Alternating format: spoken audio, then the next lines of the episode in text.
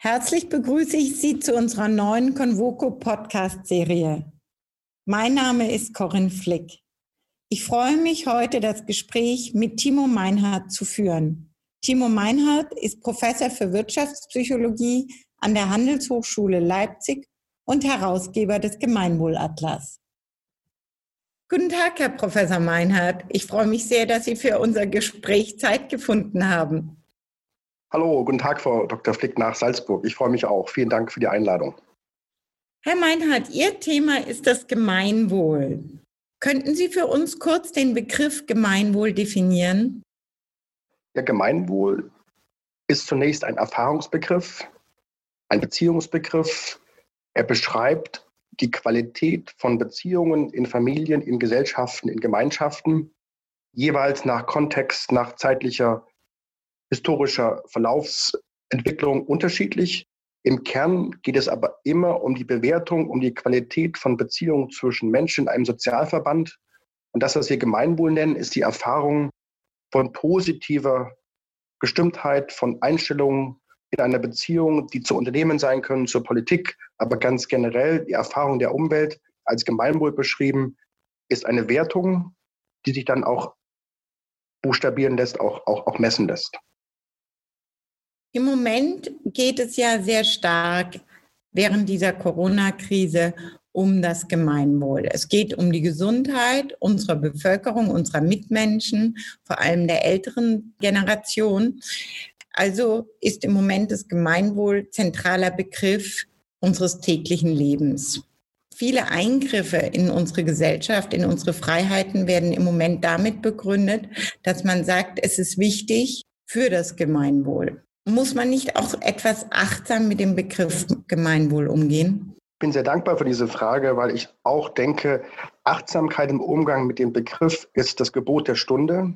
Nicht alles, was Politik, was jemand möchte, darf im Namen des Gemeinwohls gerechtfertigt werden, weil das Gemeinwohl auszunutzen, um Handlungsspielräume einzuschränken, die darauf, hinaus, äh, darauf hinauszielen, darauf abzielen, dem einzelnen Handlungsspielraum zu nehmen, sind nicht nur gefährlich, wenn sie zu weit gehen, sind auch falsch, wenn man darauf abzielt, dass Gemeinwohl nicht etwas ist, was man zulasten des Einzelnen, als Ermöglichung der individuellen Freiheit sehen sollte. Mit anderen Worten, ohne Gemeinwohl gibt es keine Freiheit. Und noch anders formuliert, die Gemeinwohleingriffe sollten den Einzelnen stärken und nicht schwächen. Denn wenn man das nicht schafft, das zu argumentieren, wird sich sehr schnell in den nächsten Wochen zeigen, dass Menschen sich diese Freiheitsräume zurückerobern, nicht bereit sind, die Einschränkungen dauerhaft in Kauf zu nehmen. Insofern ist, um auf Ihre Frage zurückzukommen, Achtsamkeit im Umgang mit dem Begriff das Gebot der Stunde.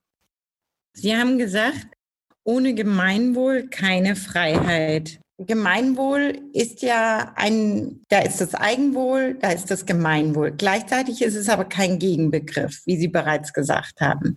Es kommt also auf die Spannung zwischen den be beiden Begriffen an, richtig? Und auf die Abwägung.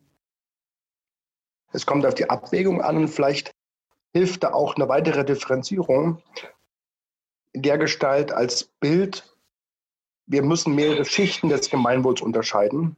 Sinne eines Aggregatzustandes, vielleicht sogar von einer festen, flüssigen und gasförmigen Form des Gemeinwohls sprechen.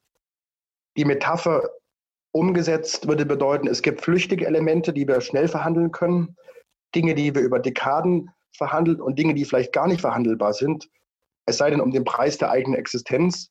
Und ich meine, darum geht es im Moment, um diese eher festen, soliden Formen des Gemeinwohls, an denen wir erkennen, dass die Abhängigkeit voneinander, miteinander so hoch ist, dass es gar nicht eine normative Frage ist, sondern eine Frage des Überlebens der Gemeinschaft, der Gesellschaft. Und wenn man dann reinschaut in diese drei Aggregatzustände, gibt es eben Dinge, die wir nicht ohne Freiheitsverlust einschränken sollten zum Preis des Risikos, dass es Gegenbewegungen gibt. Gegenbewegungen im Netz, dass neue öffentliche Räume entstehen, die wir vielleicht auch gar nicht gern sehen wollen. Insofern ist es schon richtig, was auch unsere Kanzlerin formuliert hat in ihrer Rede, dass die Einschränkung des Gemeinwohls oder der Freiheit um des Gemeinwohlpreises nicht so hoch sein darf. Und da ist, wie Sie sagen, die Spannung das Element. Es ist nur zu empfehlen, allen Führungskräften, Politikern die Spannung zu halten und nie in eine Richtung abzuwägen, um im Schwarz-Weiß-Denken zu verfallen, sondern permanent auch diese verschiedenen Stufen fest, flüssig und gasförmig im Blick zu haben. Und dann gibt es auch eine Chance, dass wir da gemeinsam herauskommen und die Freiheit eben nicht mit Füßen treten.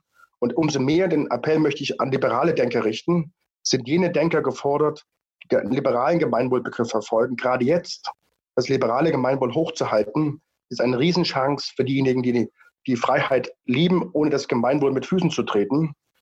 Denn wer die Freiheit liebt, darf das Gemeinwohl nicht verachten und umgekehrt, die Gemeinwohlfreunde dürfen nicht vergessen, dass die Freiheit ein hohes Gut ist, was wir uns über Jahre, Jahrhunderte erarbeitet haben, wir der Aufklärung auch nicht preisgeben sollten. Dann ist das jetzt im Moment im Grunde ein sehr wichtiger Zeitpunkt für den Begriff des Gemeinwohls. Wir könnten das als Chance betrachten, den Begriff auch fürs 21. Jahrhundert produktiv zu machen, ganz ähnlich wie andere Krisen da auch Chancen eröffnet haben, neu zu denken. Als großen Punkt in der europäischen Geistesgeschichte würde ich das Erdbeben von Lissabon sehen. 1755 mit der großen Frage, die die Philosophen der Aufklärung dann beschäftigte, das Theodizee-Problem, wie kann Gott, der eigentlich Gutes will, uns sowas antun? Können das jetzt, dieses Erdbeben, das, das Virusbeben dazu führen, dass wir neue Formen des Gemeinwohls denken lernen, die bisher nicht denkbar waren? Neue Formen des Gemeinwohls, der öffentlichen Räume und damit den Begriff auch seine normative Schwere nehmen und ihn eher für uns produktiv machen und erkennen, wo Gemeinwohlbelange berührt sind und das auch für neue Theorien, auch neue Praktiken nutzen, um damit, und das möchte ich auch bewusst formulieren, damit auch dem philosophischen Denken neuen Schub verleihen, der dann wieder auch über Generationen hinweg die Praxis beeinflussen kann. Aber man darf da von der Wissenschaft auch nicht zu schnelle Schritte erwarten. Und es ist ganz gefährlich, wer heute wie Sanitäter durch die Reihen geht und Tipps und Tricks verrät, wie die Krise zu bewältigen ist. Dafür ist es zu früh. Die Einordnung steht erst an. Und ob der Vergleich hinkt zum Erdbeben von Lissabon, wird sich zeigen. Aber in diesen Dimensionen sollten wir in Europa denken und damit auch die europäische Idee des Gemeinwohls nach vorn tragen, die eben nicht veraltet ist, sondern sehr, sehr modern seit dem alten Griechenland bis in die Jetztzeit immer wieder neu interpretiert wurde, auch für die Jetztzeit äh, fit machen und uns da am Gemeinwohldenken auch beteiligen. Herr Professor Weinhardt, die Krise erfordert eine tiefe Zusammenarbeit zwischen allen Teilen der Gesellschaft. Welche Rolle fällt hier den Unternehmen zu? Den Unternehmen fällt die Rolle zu, zum einen im Moment die Grundversorgung sicherzustellen, die Grundversorgung in allen Bereichen der kritischen Infrastruktur, von Lebensmittel bis, bis Gesundheit, das öffentliche Leben nach Kräften aufrechtzuerhalten. Es fällt ihnen auch die Rolle zu, so wie es die letzten Jahre auch schon sich andeutete, durch die Krise verstärkt wurde, einen Weg zu gehen, dass sie auf dem Ast, auf dem sie sitzen, nicht sägen, das heißt, jetzt, wo harte wirtschaftliche Einschnitte folgen werden, im Blick zu behalten, dass langfristig das Gemeinwohl hochgehalten werden sollte und nicht beginnen dürfen, das Unternehmenswohl gegen das Gemeinwohl aufzuladen, sondern Wege finden, Brücken zu schlagen, um sozialverträgliche Lösungen zu finden und damit auch ihre Akzeptanz für die Zeit nach der Krise zu sichern. Denn Fachkräftemangel, Digitalisierung, Globalisierung werden ja nicht deshalb weggehen, im Moment in der Krisenmoduszeit uns befinden, sondern sie sollten heute auch schon ins Gemeinwohl investieren, um nach der Krise besser aufgestellt zu sein. Auch wenn es natürlich wirtschaftlichen Schaden heute anrichtet, darf es nicht dazu kommen, dass ökonomische Belange gegen andere Belange sagen, auf, auf der Wertebank, auf der, auf der Schlachtbank der Werte da ein Stück abzuschneiden. Denn das kann man, glaube ich, schon sagen für das 21. Jahrhundert. Es gibt kein Zweck, der die Mittel heiligt. Das unselige Denken, der Zweck heiligt die Mittel, ist jetzt etwas, was nach vorn kommen wird, vor der ich aber warne, warnen möchte, denn es gibt keinen Zweck, der die Mittel heiligt, denn das wird im Nachhinein uns allen zu Schaden kommen, wenn die Wirtschaft jetzt zu stark auf Eigeninteresse pocht. Und umgekehrt, ich auch formulieren, es gibt so viel Bewusstsein in der Wirtschaft für die Situation, dass jetzt Unternehmer gefragt sind und zeigen können, was sie auch in dieser Weise drauf haben, beziehungsweise wo sie für die Gesellschaft mitdenken. Und da bin ich eigentlich optimistisch, dass die Unternehmerschaft darauf im positiven Sinne reagiert und das Gemeinwohl im Blick behält. Auch hier im Grunde eine, eine Chance für die Bewusstseinserweiterung von Unternehmen und Unternehmern und Managern, CEOs.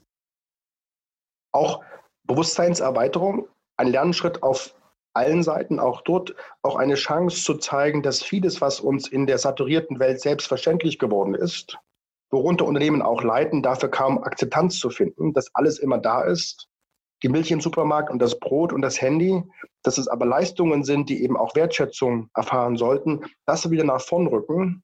Lage der Unternehmen, sie finden kaum Akzeptanz für ihre Dienstleistungen und Produkte, weil alles so selbstverständlich ist dass es wieder nach vorn rückt. Also auch eine unglaubliche Chance für Unternehmen, ihren Beitrag zum Gemeinwohl sichtbar zu machen, eben durch Produkte und Dienstleistungen, die uns ein Leben ermöglichen, in Freiheit, in Wohlstand.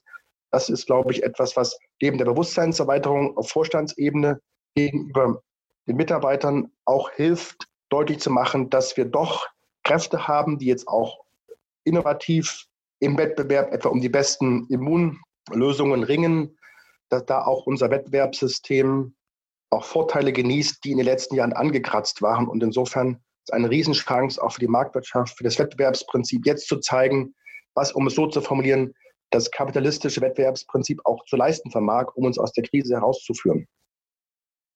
Es kann auch zu einer besseren Gesellschaft führen. Es kann zu einer besseren Gesellschaft führen. Peter Drucker hat in den letzten Jahren der Management-Vater formuliert, ob nun bessere oder schlechtere, es geht um eine erträgliche Gesellschaft, a bearable society, in der einigermaßen das so zusammenwirkt, dass der Einzelne mit seiner Familie in seinem Sozialverband überleben kann. Und da haben wir neue Chancen, das sehe ich ganz genauso, eine bessere, eine andere, eine erträglichere Gesellschaft zu bauen. Aber auch, und das wird einer der jetzt beschleunigten Einsichten sein können, erkennt, dass Kleinräumigkeit, kleinere Lebenskreise, weniger Reichweite etwas ist, was uns Vorteile verschafft. Mit anderen Worten, die Integriertheit der Wertschöpfungsketten, die Synergieeffekte über Kontinente hinweg, dass das etwas in Frage gestellt werden muss, deutete sich schon an, wird jetzt sicherlich akzeleriert, die Frage oder die Antwort darauf zu finden, in kleinräumigeren Gebieten Wirtschaft zu betreiben. Die Circular Economy wird nach vorn kommen und das große Thema ein Vorwärts zur Mäßigung, Wachstum mehr im Inneren als im Äußeren, Wachstum mehr im sozialen Qualitäten. Das Thema Postwachstum wird nach vorn kommen, weil wir jetzt ja auch sehen, dass die Verbreitung des Virus ganz stark auch mit den Wirtschaftsprozessen zusammenhängt, die eben so eine Vernetzung ermöglicht haben, dass der Virus, das Virus sich auch so schnell ausbreiten konnte und dass wir da neue, neue Elemente aufbauen, neue Versorgungsketten aufbauen, die auch in der Region verankert sind. Das kann einen Schub bekommen. Und auch, das möchte ich nicht auch formulieren, sichtbar werden lassen, dass wir ein neues Verhältnis gewinnen zur Diskussion um Klimawandel, um Umweltthemen, die eben dann doch nicht mehr so absolut zu führen sind, wie wir es bisher geführt haben, weil wir erkennen, dass das Rückgrat unseres Wohlstandes eben doch in einer funktionierenden Wirtschaft besteht und wir da auch, ich würde sagen, einerseits das, das Kind nicht mit dem Bade ausschütten dürfen, aber doch das Klimathema im Rahmen der Gemeinwohlbelange nicht mehr als das alleroberste erscheinen lässt, sondern zumindest neben anderen auch wirtschaftliche Solidarität, auch Sicherung von Arbeitsplätzen in ein, in ein Spektrum setzt, wo eben die Klimadiskussion nicht mehr alles dominieren wird. Das, glaube ich, wird zu einer Refokussierung der Klimadiskussion führen, an der die Unternehmen auch verantwortungsvoll teilnehmen sollten. Und es vor allem, das möchte ich noch abschließend dazu sagen, nicht allein der Politik überlassen dürfen. Das führt mich zu unserem diesjährigen Convoco-Thema New Global Alliances. Hier geht es darum, dass sich neue Verbindungen zwischen den Stakeholdern ergeben, dass es zu unerwarteten neuen Kooperationen kommt. Wie sehen Sie das Spannungsverhältnis? Einerseits wird es jetzt enger, beziehungsweise wir wollen uns wieder mehr konzentrieren auf das Regionale.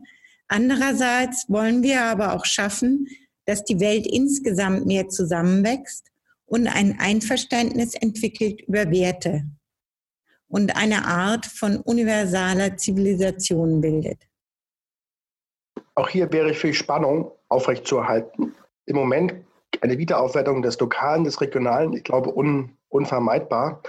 Aber wenn ich das, ja, kein Aber, sondern ein, ein Und weitertrage, kein Rückzug in, in Bogen und Festungen. Dafür ist der Prozess der Globalisierung zu weit fortgeschritten, als dass man einfach Mauern hochziehen kann. Weder sind Flüchtlingsströme abzuhalten, noch kann man diese gewonnenen Freiheiten einfach beschneiden. Da ein neues Maß zu finden, das wird die Herausforderung. Vielleicht sprechen wir irgendwann nicht nur von Human Rights, auch von Common Good Rights, Gemeinwohlrechten, Gemeinwohlpflichten. Inwieweit es gelingt, globale Institutionen zu bauen, bleibt abzuwarten. Vielleicht ist der Druck, der aktuelle, dafür gut, um solche, um solche Schritte schneller zu gehen. Und gleichzeitig würde ich immer wieder zurücklaufen auf diesen einen Punkt, den wir uns Europa hart erkämpft haben, durch die Aufklärung, dass das Individuum in seiner Würde im Mittelpunkt stehen sollte. Und das ein aus meiner Sicht nicht hintergehbarer Punkt oder sollte nicht hintergangen werden, wenn wir nicht in andere Formen von, von, von Herrschaft fallen wollen, die im Einzelnen weniger Respekt und Würde zuschreiben, ohne, das ist vielleicht auch eine Übertreibung der Aufklärung gewesen, das Individuum so zu erhöhen, dass Individualismus Raum greift, ohne zu beachten, dass dieser nur möglich ist, solange es eine funktionierende Gemeinschaft gibt. Also wieder dieser Spruch, dieses Motto, ohne Gemeinwohl keine Freiheit. Und das neu auszutarieren, wird auch Globalisierungsprozesse nicht stoppen, aber zumindest ein neues Licht drücken. Und das sehe ich als unheimliche Chance, dass uns die, die Viruspandemie auch da einfach neuen Denkraum ermöglicht, der, und das wird auch Jahre dauern, bis wir da neue Ideen entwickelt haben, auch die Einsicht wachsen lässt, dass wir mit Systemen es zu tun haben, die keiner mechanistisch steuern kann, die auch, und das ist jetzt ja auch eine Lehre, selbst organisiert, teilweise chaotisch sich entwickeln.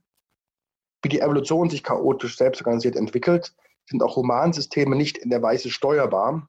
Das wird die Frage sein, in der globale Institutionen bauen, in der Einsicht, dass es komplexe Systeme sind. Was sind Eingriffspunkte, um eben nicht autoritär durchzusteuern mit Zwangsmaßnahmen, sondern so zu steuern, im von einer neuen Form von Soft Power, die uns auch ermöglicht, da im Frieden auf diesem Planeten äh, weiter zusammenzuleben. Da stehen wir erst am Anfang der Überlegungen. Das ist keineswegs abgeschlossen und braucht viel Gedankenkraft in den nächsten Jahren, um uns dort auch anzunähern und auch zwischen den Kulturen Brücken zu bauen, die bisher so nicht sichtbar sind. Mhm. Der Aufstieg Europas und die Ausbreitung eben der abendländischen Zivilisation, die sie jetzt ja auch mit der Aufklärung angesprochen hat, haben, war eine jahrhundertelange Entwicklung.